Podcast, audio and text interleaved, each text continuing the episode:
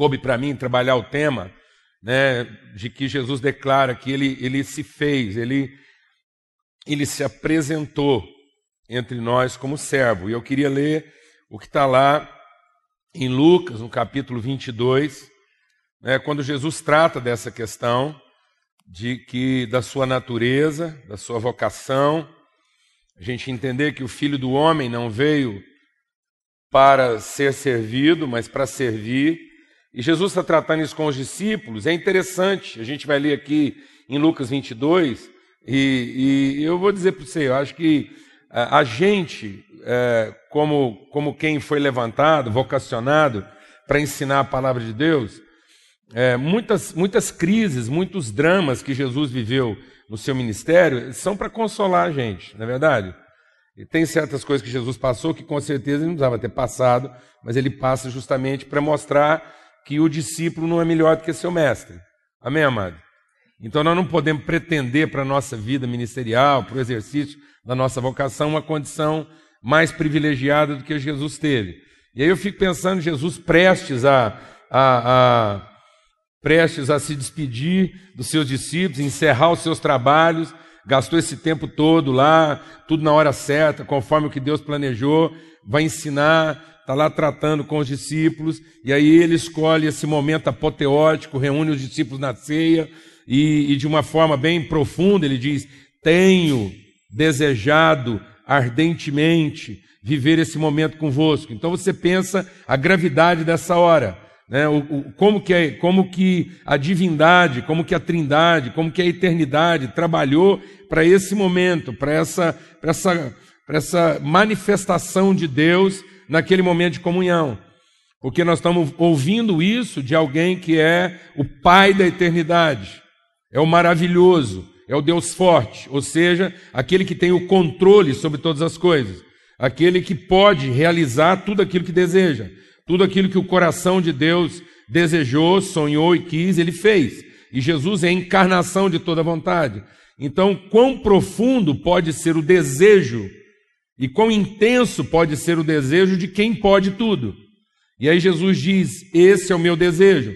Mas aí ele usa um tempo verbal, que é um pretérito contínuo, que é interessante. Ele não diz eu desejei, como se isso acontecesse num instante e ele esperou ele há um, há um, há um hiato, né, uma, um intervalo de tempo, e agora, num momento qualquer, um desejo antigo está se realizando. Quando ele usa o tenho desejado, ele que é o Pai da eternidade, o maravilhoso, o Deus forte, é, e a gente fica pensando, quão forte esse desejo e há quanto tempo o Pai da eternidade nutre isso? A partir de quando Jesus desejou? E com que intensidade? Então você consegue, a gente não consegue quantificar a importância dessa hora no coração de Jesus, isso é apoteótico, isso é marcante, né? isso, isso é, é emblemático, é único, é um momento de ensino. Ele vai dizer, é, é com base no que vocês vão com, aprender de forma conclusiva nesse momento, é que é que vocês vão se lembrar do meu sacrifício por vocês. Então está aqui uma, uma figura que deveria ficar guardada no nosso entendimento, que deveria nos impactar de tal maneira que servisse como, como instrução pedagógica, que formasse a nossa cultura de vida. E quando Jesus conclui isso tudo, fala do pão, do vinho, se derrama ali na presença dos discípulos, fala da natureza da sua vocação, da partilha, da entrega, da oferta. Na, quando, como Paulo diz, na noite em que ele está sendo traído, tudo conspira para que Jesus não se entregue. E ele, contrariando todas as hipóteses, ele, ele insiste na oferta e no sacrifício. E aí, amado, a hora que termina isso, a gente pensa que todo mundo entendeu tudo e que as conclusões vão ser as mais positivas possíveis, né? Jesus termina o momento da ceia e, e aí olha para os discípulos e as conclusões são as mais terríveis possíveis. Levantam uma maior discussão, uma maior bate-boca nos discípulos, aquele buchicho, para discutir quem era o maior entre eles. Quem era o mais graduado. quem, quem, quem podia mais. Você consegue imaginar, né? Jesus está falando de sacrifício, de oferta, de sangue derramado, e alguém arranca uma espada e apresenta a espada para Jesus como, como sinal de aprontamento para o ministério. Seria o equivalente a gente terminar uma reunião de conselho numa igreja falando sobre missões, sobre propósito, de ofertar a vida, alcançar tribos não alcançadas, e na conclusão do processo falar que a gente vai enfrentar algumas dificuldades, e aí um dos, dos conselheiros tirar de dentro da mochila dele um AK-47, uma Magnum 44, um 38, e falar assim: Eu estou pronto.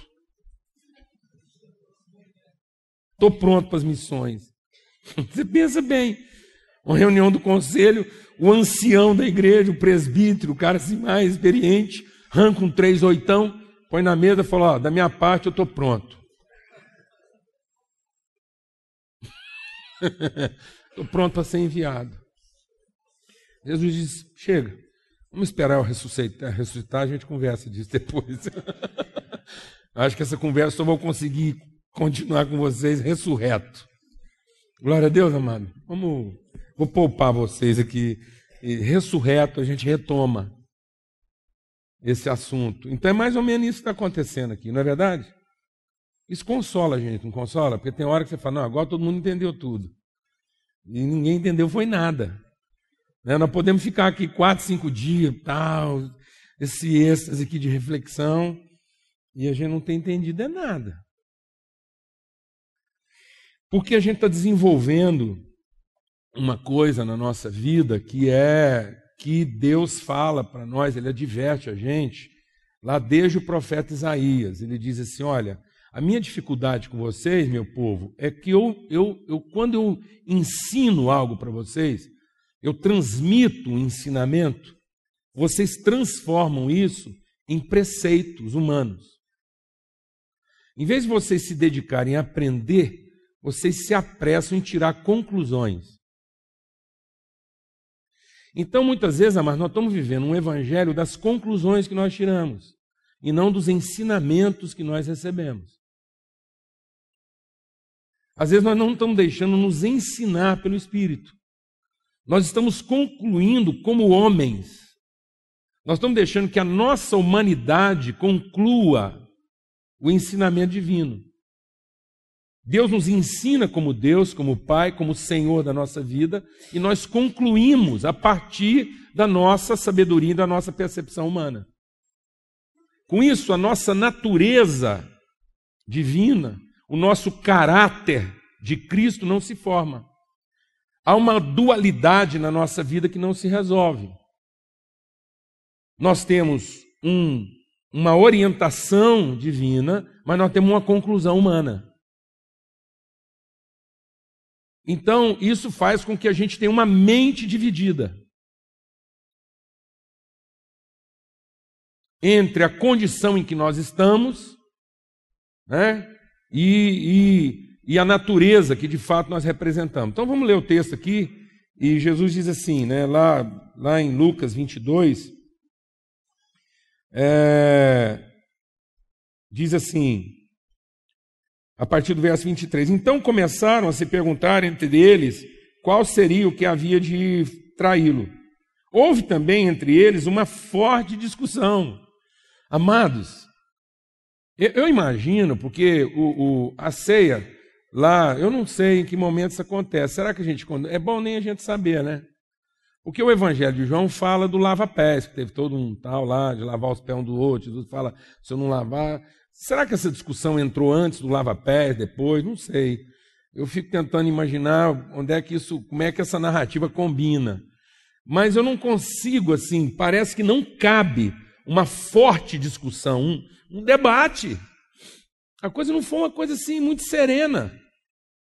Há um momento na celebração da ceia que rolou um pau entre os discípulos. Está me entendendo isso ou não, mano? e era uma crise de poder. Rapaz, esses homens eram pescadores.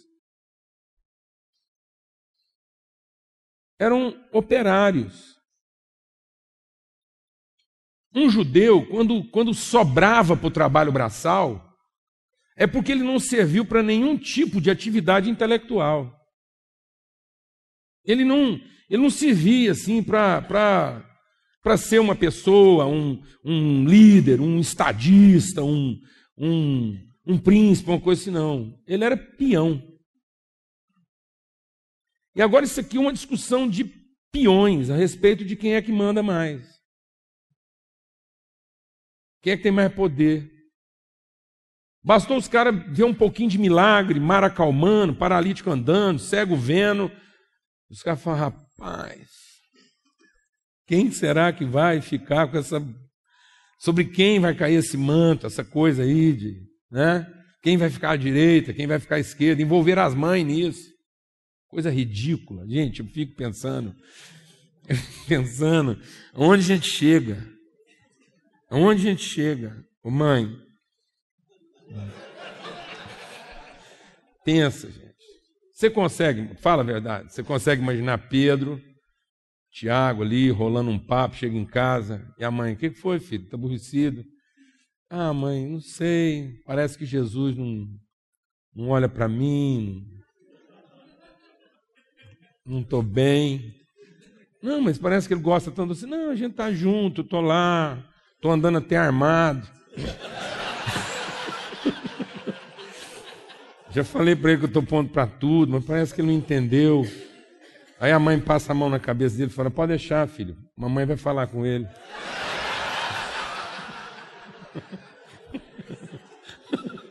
Rolou um clima assim, mano. Tem que ter rolado, não pode. Fala a verdade. Eu estou exagerando na minha exagero? Fala a verdade. Tem que ter rolado um clima desse. O menino chegou em casa, lanche da tarde, aborrecido. A mãe vai conversar com ele, apanha para dormir, dá um chá para ele de erva cidreira. Ele acalma, fala: pode deixar que amanhã a mamãe vai falar com o mestre. Chega lá, a mãe chega e fala: mestre, meu filho é tímido, ele ficou meio sem graça. Mas eu estou aqui, menino bom, menino bom. Se o senhor soubesse, menino foi criado eu, eu conheço esse menino, tem potencial. Dá para um ficar da direita, outro ficar da esquerda. Deus de misericórdia. Do que, que nós estamos falando? Quais as conclusões que nós estamos chegando? O que, que nós estamos concluindo disso tudo? Não é verdade, mano? Rolou um debate aqui. Quem, quem parecia, quem tinha essa chance, disse Jesus, os reis dos gentios dominam sobre eles, e os que exercem poder sobre eles são chamados benfeitores. Mas vocês não serão assim. Vocês não são assim. Não é vocês não farão assim. Vocês não são dessa natureza. Esse não é o caráter. Essa não é a essência. Essa não é a natureza de vocês. Não é assim. Entre vocês não vai ser assim. Pelo contrário, o maior entre vocês será como o menor, e quem governa será como quem serve. Pois qual é o maior? Quem está à mesa ou quem serve? Não é quem está à mesa? Eu, porém, estou entre vocês como aquele que serve. Vós sois os que têm permanecido comigo nas minhas tentações. Assim como o Pai me confiou um reino, eu o confio a vocês. Amém, amados? Então, o que, que Jesus está dizendo aqui? Que nós precisamos entender que a coisa ela é complexa, porque ela envolve sentimentos, ela envolve emoções, ela envolve consequências. Então há toda uma consequência do Evangelho na nossa vida, há uma complexidade. Mas ela não é complicada ela é muito simples. O Evangelho é simples. O Evangelho é o poder de Deus para a transformação do nosso entendimento, para nos salvar de uma maneira humana, natural, demoníaca de pensamento. A palavra de Deus diz que a graça se revelou salvadora, educando-nos a viver. Paulo diz que o evangelho da reconciliação é para justificação, ou seja, para nos ajustar, para nos limpar, para remover de nós tudo aquilo que não é de nós. para que a gente se apresente de forma adequada e própria para a vida. O Evangelho é para que a vida apareça através de nós no seu verdadeiro e mais puro sentido, de forma justa, de forma ajustada, de forma orientada por Deus. Então o Evangelho é para a vida, nos educar para viver nesse presente século. Por isso que Paulo insiste na questão da transformação do entendimento. Às vezes nós estamos querendo enfrentar lutas fora de nós e as nossas maiores lutas estão dentro de nós. O Evangelho, essa arma que Deus colocou à nossa disposição, essa arma é poderosa em Deus para destruição do que? De sofismas. O que, que são sofismas? São formas de pensamento, são preceitos, são conclusões que têm aparência de verdade, mas que não têm correspondência de verdade. Por isso que Paulo diz que nós devemos seguir a verdade em amor. Então, a natureza, a essência da verdade é o amor. Então, a verdade não é aquilo que eu concluo. A verdade é aquilo que se impõe pela manifestação, pela revelação do amor de Deus. Então, a minha experiência pode traduzir uma realidade. A minha conclusão é a minha realidade. Mas a realidade, apesar de não ser uma mentira, porque é uma realidade, não é necessariamente a tradução absoluta e explícita da verdade. Por isso que a palavra de Deus diz que aquele que mentia não minta, antes fale a verdade. Então o evangelho é para nos conduzir à verdade. O evangelho, ele não vai nos, nos, nos estacionar no âmbito das nossas realidades. Aquilo que eu concluo, aquilo que eu simplesmente percebo, aquilo que, que, que a minha razão me diz, não pode ser chamado de mentira, porque tem lugar na existência mas não é necessariamente a expressão da verdade. O diabo trabalha exatamente nesse, nessa zona intermediária entre a mentira e a verdade. A pior mentira do diabo é quando ele, é quando ele não mente. Porque ninguém se engana com a mentira. A mentira é explícita. A mentira é óbvia. A mentira não ofende. Você quer ofender uma pessoa? Não minta. Mas também não fale a verdade. Quer tornar uma pessoa desesperada? Presente para ela, de forma conclusiva, a realidade que ela expõe. Mas não aponte para ela a esperança da sua verdade, que está no amor, na misericórdia, na bondade e na graça de Deus. E aí você matou a pessoa para sempre. Então, o, o, o, inferno, o diabo, ele, ele trabalha nesse, nesse, nesse ambiente dissimulado. Porque o próprio diabo existe, mas não é. É a existência sem o significado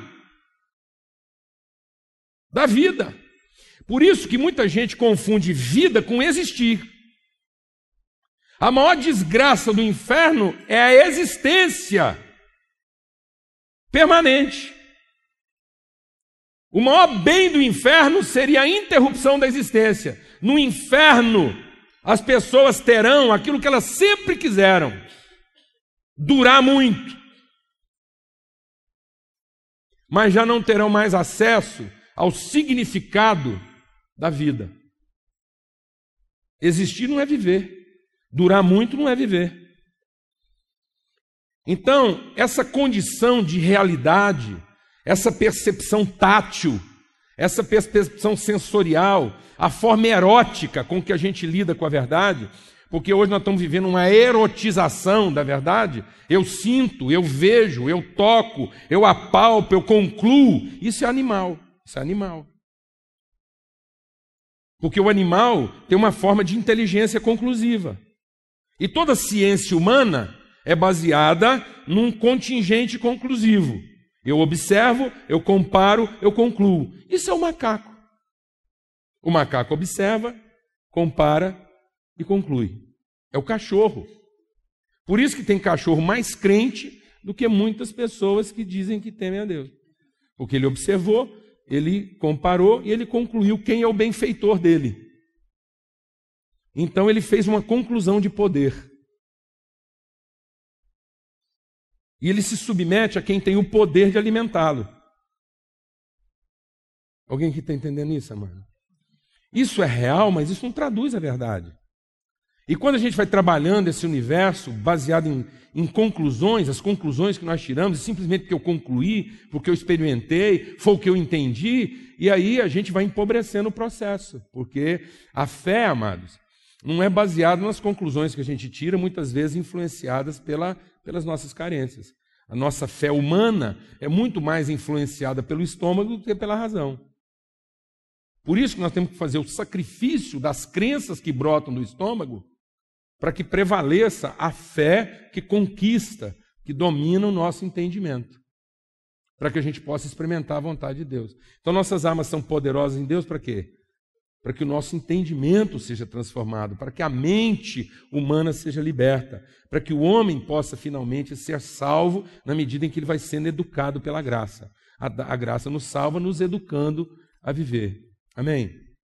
Então, o que Jesus está falando aqui é que essa condição dele de servo é um ensinamento. Que nós precisamos entender isso como um conceito e não como um preceito. Nós não podemos. Nós temos dificuldade de entender essa questão do servo, nós temos dificuldade de entender essa questão da humilhação, porque ela ainda trabalha fora de nós. É, ela, ela funciona quase que como um dogma. É uma coisa que nos é imposta de fora para dentro.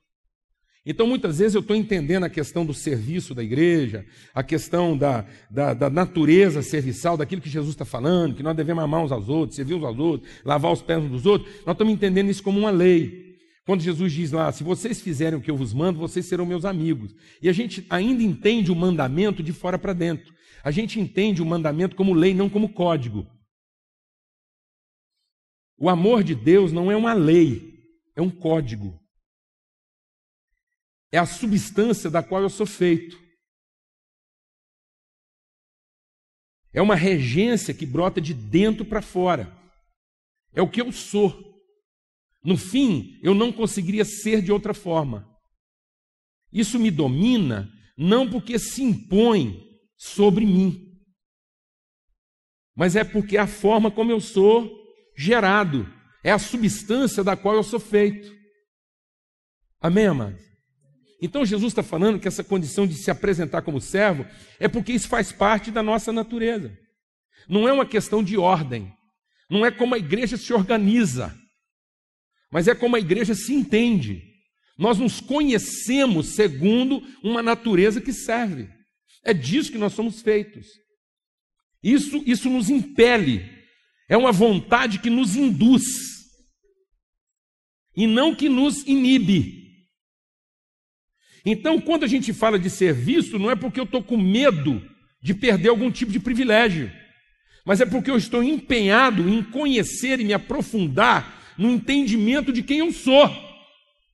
Eu me dedico ao serviço, eu me dedico à oferta, eu me dedico à entrega, porque é a única forma que eu tenho de aprofundar meu autoconhecimento, de perceber todos os limites da minha natureza, qual é de fato a minha dimensão como filho de Deus. Então isso não é uma situação, isso não é normativa, isso é uma condição. Glória a Deus, amado. Então isso tem que transformar meu entendimento. Isso é uma luta de conceitos. Jesus está falando: olha, presta atenção. É tão interessante isso que quando Jesus ressuscitou dos mortos, ele ficou aqui 40 dias para ensinar. Por que, amados? Porque o ensino de Deus, se ele não for aprofundado, se não houver uma meditação, uma reflexão, se não houver um constante um confronto com aquilo que a nossa natureza humana quer concluir, nós podemos, passar batido e não entender nada. E passar pela situação infeliz de ser apenas salvo para a eternidade e não para a vida. Como se a salvação fosse um fim e não um meio. A salvação é o meio que Deus nos dispõe para que nós o conheçamos e conheçamos a nós mesmos como seus filhos e seus representantes. Então a questão do serviço tem a ver com o que eu represento e não com o que eu posso ou com o que eu devo. E quando Jesus fala que essa obediência nos identifica com Ele como amigo, porque Ele está falando de afinidade de natureza. Ele está falando de algo que, uma transformação de entendimento que nos aproxima, e não é nos aproxima no sentido de que eu vou ficando perto de Deus. A gente ainda tem uma fé, uma fé logística. A gente ainda tem uma fé de espaço e não de consciência. A gente fica pensando que algum tipo de serviço nosso vai deixando a gente geograficamente mais perto de Deus e não conscientemente mais parecido com Ele. Foi o capeta que pensou que o serviço poderia colocá-lo no mesmo ambiente em que Deus estava. Foi o capeta que pensou no serviço como forma de proximidade física.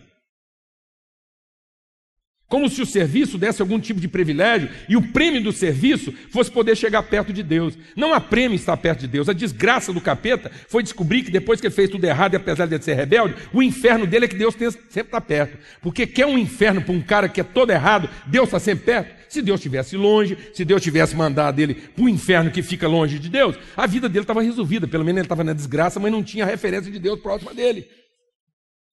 O inferno do capeta é porque o inferno é inferno, no entanto, está perto, mas nunca mais será o quê?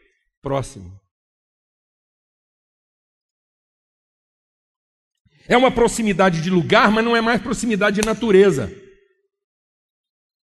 É uma proximidade de ordem, mas não é uma proximidade de identidade. É mais ou menos a diferença entre a escrava e a esposa. Você sai de casa, né? O senhor saía de casa com a mulher dele, a escrava ficava lá. Ela tinha acesso ao lugar da intimidade, mas ela não tinha lugar na intimidade. A serviçal da casa pode dormir na cama do casal. Mas isso não faz dela a esposa. Ela pode dobrar as roupas íntimas do marido, mas isso não faz dela a esposa.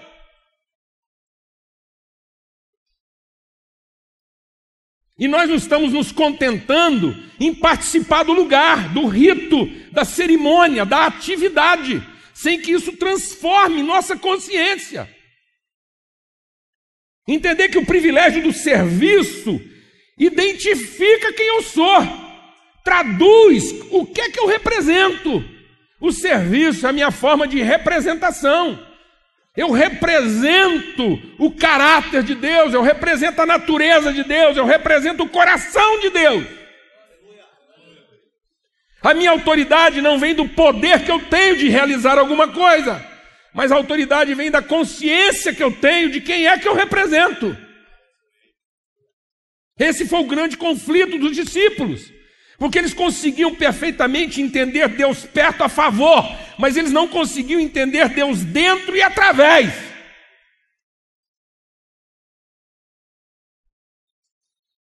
O serviço a Deus não é uma proximidade física em que um trabalha a favor do outro.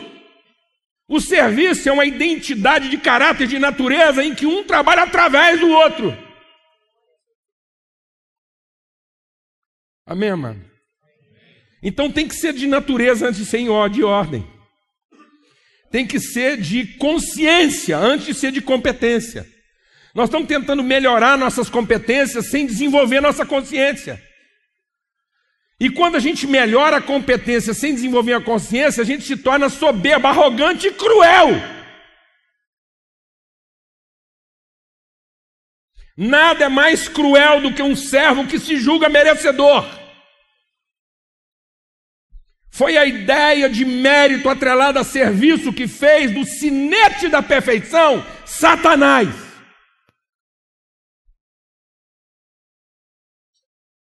Você tem ideia de quem era Lúcifer? Lúcifer era o ISO do céu. Todo serviço que era feito no céu passava na mesa do Lúcifer, ele batia um carimbo, aceito. Não aceito, não aceito, tem que voltar a fazer de novo. Sinete da perfeição era isso. Era um selo de qualidade. Então a assinatura de Lúcifer dizia que o serviço estava bem feito e estava aceito, estava dentro dos padrões de Deus. Penso tanto que o cara estava perto. Aquilo devia ser uma escrivaninha assim de grito, não nem de interfone. Um dia,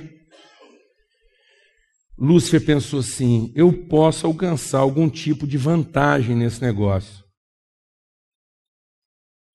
Porque eu sou suficientemente útil. E aí Lúcifer confundiu uma coisa que a gente confunde: utilidade com dignidade. A gente acha que ser útil quer dizer que a gente é digno. E utilidade não tem nada a ver com dignidade. A utilidade tem a ver com serviço. E a dignidade tem a ver com a natureza, com uma identidade, com uma representação. E a palavra de Deus diz que tudo funcionou bem em Lúcifer até o dia que, lá no mais profundo do coração dele, se encontrou comércio. A ideia de que o serviço comercializa a vantagem. De que eu presto serviço para merecer um atendimento VIP com Deus. É isso que Jesus está desmontando na nossa cabeça. Ele está dizendo: vocês estão errando no conceito, vocês estão tirando uma conclusão errada, porque o conceito não está bem formado. Vocês estão fazendo preceitos onde deveriam se formar conceitos. Vocês, quem conclui isso aqui é Deus. Deus não está interessado em que você conclua, Deus está interessado em que você aprenda. Deus não quer que você chegue a conclusões, Deus quer que você chegue ao entendimento. Porque as minhas conclusões podem interromper o meu processo de aprendizado. Quem conclui é Deus. Quem vai dizer para nós que nós finalmente aprendemos o que tinha que ser aprendido é Deus. Enquanto isso, eu continuo o quê? Sendo ensinado. Então eu vou usar uma ilustração aqui, me perdoe, ela não é assim muito agradável, mas a gente entende.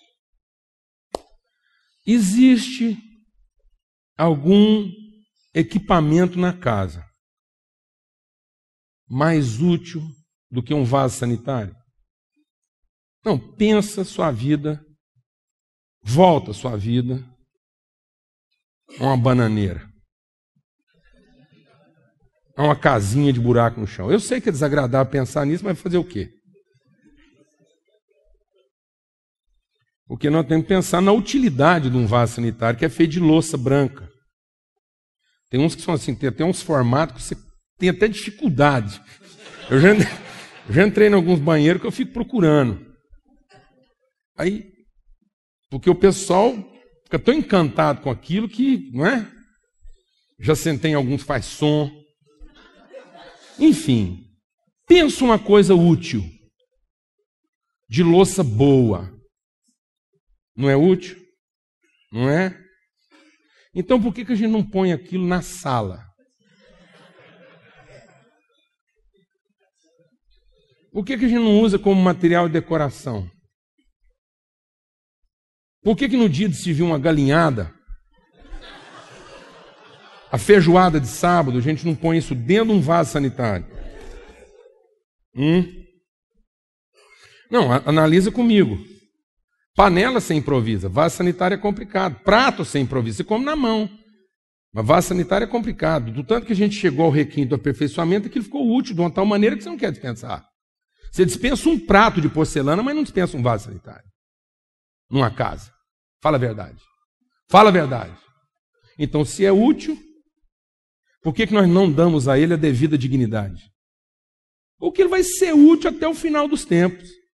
Mas nunca vai ser o quê? Digno. Porque a utilidade dele está associada à imundície. Ele presta um serviço ou não presta? E bem. Então por que, que ele não representa? Por que, que a gente não faz música?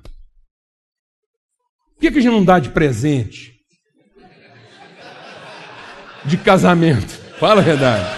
Hã? O cara está lá esperando um presente de casamento, chega aquele pacotão lá vermelho. Hã? Fala a verdade.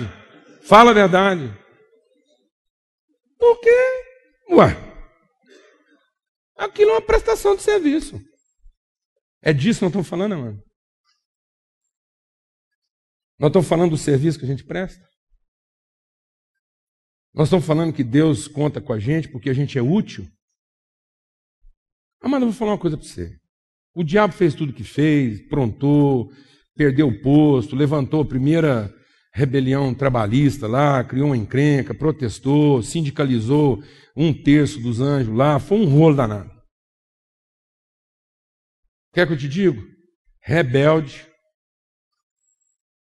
traidor, mentiroso e continua útil.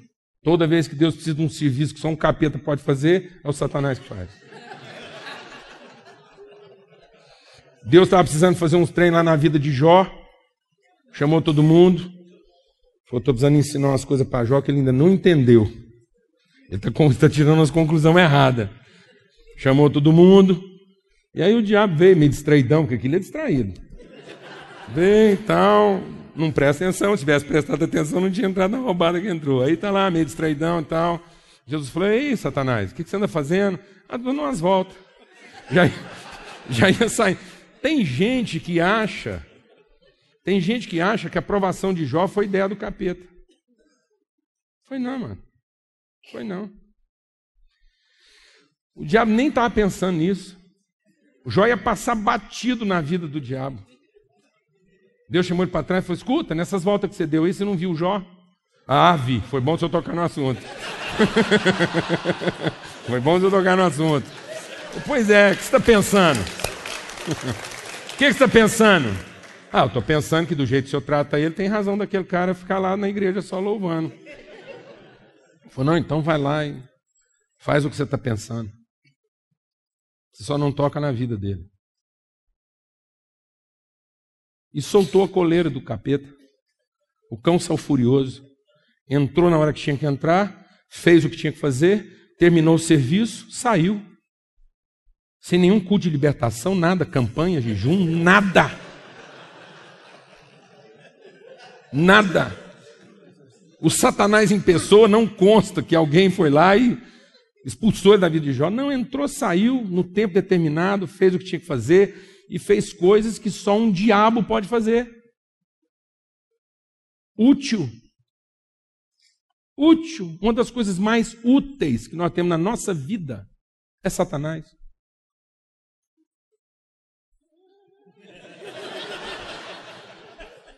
Glória a Deus, amado participou do plano de Deus, ajudou na composição da traição, ajudou a crucificar Jesus, está lá, útil. E essa é a desgraça, a raiva do diabo é que ele planeja, ele se organiza, ele pensa, fala agora, termina tudo, pronto, ele prestou um serviço, o trem fica melhor do que estava antes.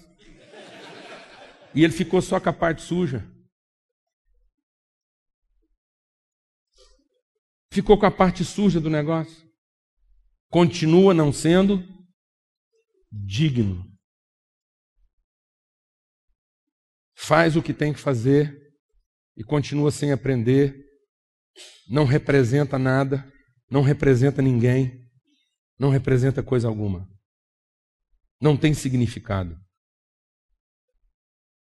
É necessário.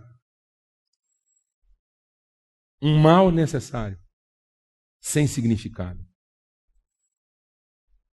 Sem consciência de si próprio. Não é capaz de tirar uma conclusão a respeito de si mesmo de significância, de relevância, de importância. E aí Jesus fala que quem se presta apenas a fazer um serviço é inútil. Nada é mais inútil do que a mera utilidade. Nada é mais inútil do que ser apenas útil necessário, contingente, circunstante. Então, quando Jesus diz que nós precisamos ser transformados no entendimento, é para que a gente entenda a dignidade do serviço e não a utilidade do serviço.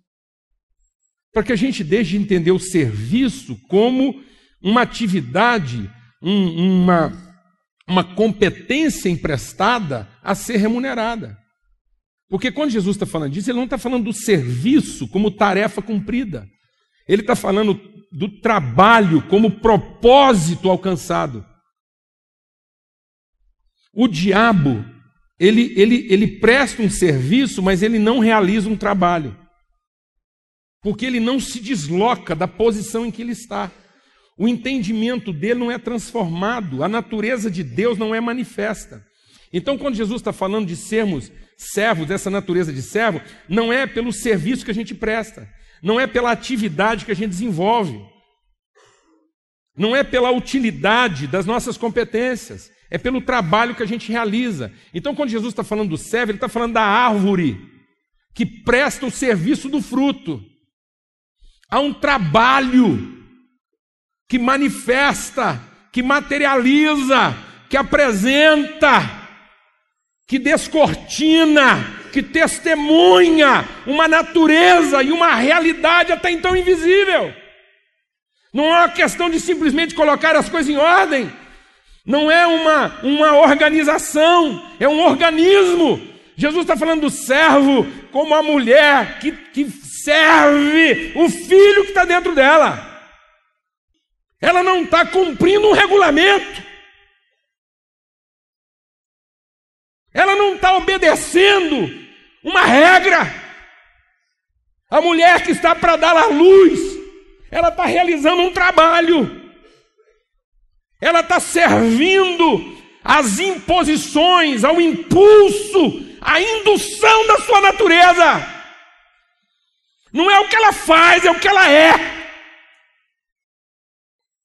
Por isso que o nosso serviço não é para ornamentar, não é para estruturar, é para transformar. O serviço não é para mudar, o serviço é para transformar.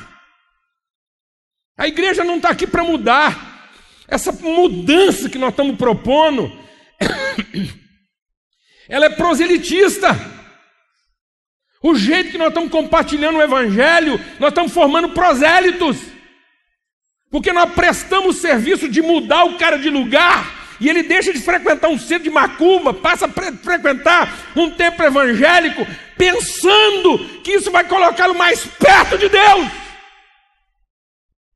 E Jesus diz que esse proselitismo, esse serviço de mudança, de ordem, de comportamento, de estrutura, torna o estado dele pior do que antes.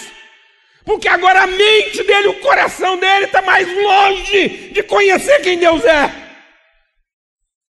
Porque nós fizemos um serviço, mas não realizamos um trabalho. Nós mudamos uma situação, mas não transformamos uma condição. Mudamos o seu endereço, sua liturgia, sua retórica, seu comportamento, mas não demos à luz uma pessoa, um filho, um entendimento uma natureza, alguém que represente Deus e o seu amor. E isso faz com que a gente então continue a vivenciar nossas crises de poder. Eu não acabou, né? Oh, Jesus. Mas eu vou só citar um exemplo. Anteontem a gente estava, ontem a gente estava conversando num parque e era na beira de um lago. E do outro lado do lago eu vi um garoto com um cachorro, crente. O cachorro dele era crente. Achava que ele era Deus. Tinha um conceito de divindade. E o menino, junto com um coleguinha, pegou um pedaço de pau, jogou no lago. O cachorro quis ir, não foi. Ele pegou o pedaço de pau, pôs o cachorro para cheirar, jogou na grama. O cachorro foi, ele pegou o pedaço de pau, jogou no lago lago gelado. O cachorro entrou meio devagar, sentindo a bronca, foi, nadou rápido, pegou o pau, voltou correndo, limpou, entregou o pau pro menino. O menino pegou o pau de novo, jogou no lago. Ele ficou empurrando o cachorro. Crise de poder. Ele não está ensinando nada. Ele só está querendo deixar claro quem manda. Não há uma comunicação de natureza. Existe simplesmente uma imposição de ordem. Essa sabedoria é animal. Ficar ensinando pessoas a buscar pedaço de pau em lago gelado, isso é sabedoria animal. Ensinar malabarismos evangélicos para saber quem é que manda, essa sabedoria animal. Nós não somos assim. Nós não somos assim. Essa não é a nossa maneira de ser. Não é disso que a gente é feito. Em nome de Jesus. Em nome de Jesus. Nós não estamos aqui para explorar nossas competências. Nós não estamos aqui para exercer um domínio e um controle, mas para gerar uma influência, para gerar uma referência. Nós não estamos aqui para estabelecer o terror, mas para produzir uma inspiração. Esse é o nosso trabalho. É para isso que a gente serve. Não é para fazer um serviço, mas é para realizar um trabalho. Que no fim dos nossos esforços, a gente tenha gerado alguém que represente o amor de Deus. E não simplesmente alguém que traduza nossa crise de empoderamento. Amém? Vamos ter uma palavra de oração. Ó Deus, em nome de Cristo Jesus, em nome de Cristo Jesus, livra-nos, ó Pai, de submetermos pessoas, filhos do Senhor, gente por quem o Senhor deu a vida. Livra-nos, Pai, de submeter essas pessoas, nossos irmãos, nossa família, às nossas crises de poder. Que essas pessoas não, não, não sofram nossos equívocos, nossas carências, nossas inseguranças, mas que elas possam desfrutar nossas convicções, nossa certeza, a natureza do Senhor que reina em nós. Em nome de Cristo Jesus. Em nome de Cristo Jesus. Amém. Amém.